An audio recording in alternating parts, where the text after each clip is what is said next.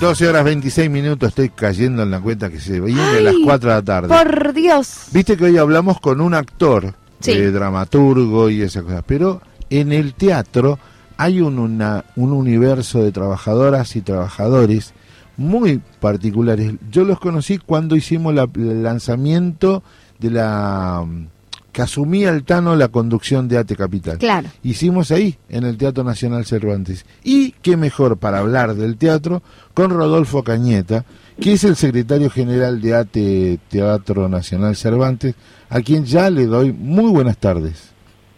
Hola, buenas tardes, Walter, ¿cómo andan? Gracias por comunicarse. No, felices de hablar con ustedes porque ese universo que cuando se corre el telón y aparecen las luces y el sonido y los actores está logrado porque hay un montón de gente que ha trabajado antes. ¿Cómo, cómo es el trabajo de usted y cómo sentís ser trabajador del Teatro Nacional Cervantes? Tal cual, como lo describís, hay un universo detrás de detrás del telón que hace que, que la magia del teatro también pueda ser vista por el público y, y, bueno y disfrutada de esa forma y también conteniendo, acompañando y apoyando a los actores que bueno el conjunto del trabajo hace que, que las obras salgan de la manera que vienen saliendo. Bien. Este, El Tano, perdón, el Tano Daniel Catalano habló hace un ratito y nos dijo, mandales un saludo y que tienen todo nuestro apoyo por una lucha que están dando. ¿En qué situación está hoy laboral el, el universo de ATE Teatro Nacional Cervantes? Bueno, el Tano siempre nos apoya, así que sí, como vos dijiste en un principio, ahí se hizo el festejo de, de su primer candidatura ahí en AT Capital, así que Sí. fue un, un día muy muy especial. Hermoso. Y La lucha del Cervantes eh, va oscilando, ahora estamos nuevamente en un proceso de, de búsqueda de reconocimiento, de un convenio propio, para bien. diferenciar el trabajo que, que, bueno, dentro del convenio CINEP no estamos siendo representados en un montón de aspectos Claro. y eso es lo que se viene luchando desde hace muchos años, va variando y bueno, en este momento estamos nuevamente encaminados sobre eso. Muchísima profesionalidad ahí, ¿no? Tal cual, y es un universo distinto, o sea, hay muchas actividades que no se representan en el resto de la administración pública. Vos pensás que tenemos utileros, que es un oficio de muchísimos años, hay compañeros que hace más de 30 años que trabajan dentro del teatro. Claro. tenés vestuario, vestidoras, o sea, el vestuario se realiza todo, es un teatro de realización, de producción, la parte administrativa hace todo el engranaje también para que todo lo que se necesite pueda ser este, llevado a cabo. Es un universo eh, complejo, distinto, y hace que por estas razones eh, ha- haga falta un convenio propio que, que identifique y reconozca el trabajo puntual que se viene haciendo. Ya, ya me surge la primer mangazo. ¿Podemos ir un día a visitar y que le haga la- al colectivo la radio, hagamos una visita al teatro?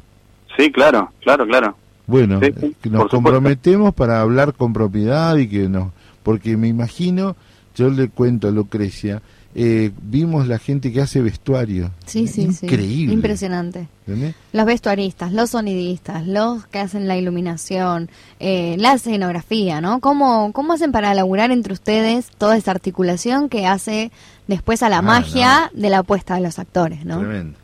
Bueno, esa es la complejidad y la particularidad que tiene el teatro. Eh, trabajamos, como vos dijiste, es- los escenógrafos tienen su taller particular, personal, donde ahí realizan en base a lo que se va proyectando con los directores, los escenógrafos que vienen, los diseñadores, lo mismo con el vestuario, lo mismo con la iluminación, con el sonido, Claro. con utilería, con maquillaje, con movimiento escénico.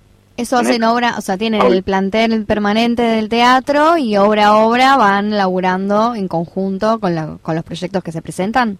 Exacto, y se hace todo con tiempo eh, bastante anticipado. Claro. Hay, hay producciones que se realizan seis meses antes de lo que es un estreno, tenés los ensayos, los asistentes de dirección, los productores, tenés audiovisuales, E- es, es muy complejo, hay, hay variedad de, de diferencias entre el trabajo y, y cómo se va coordinando, eso va dependiendo de la obra en particular y después se organiza para que eso se vaya realizando con los tiempos necesarios para llegar a, los, eh, a las fechas de estreno. En Y particular, después- sí, perdón. Sí, sí, decime. No, que en particular además el Cervantes tiene, tiene una historia muy fuerte, ¿no? Es un teatro centenario.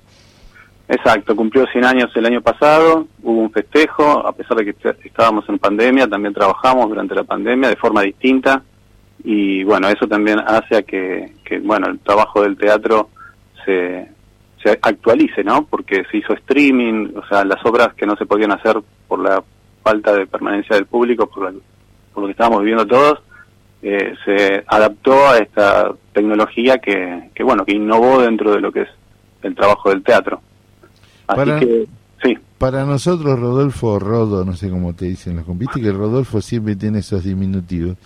Rodo, querido, eh, para nosotros ustedes son un orgullo. Cuando los conocimos la primera vez allá por el 2015, sentimos realmente eh, con los compañeros que diseñamos el acto de Asunción del Tano, eh, esa vivencia, el sonido, cuando probamos todo.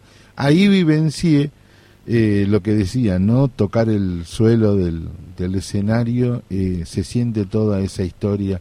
Así que te saludamos y las veces que sea necesario contar eh, cómo estás llevando adelante la lucha por este reconocimiento, no dudes en llamarnos, por favor. No, bueno, muchísimas gracias, gracias por el apoyo, gracias por la nota y están invitados para el momento que ustedes consideren. Así que Sí, sí, sí, sí, vamos a ir, vamos a ir, vamos a escuchar algo ahí, vamos a ver. Muchísimas gracias, Rodolfo Caneta, acá en la radio Germán Audala.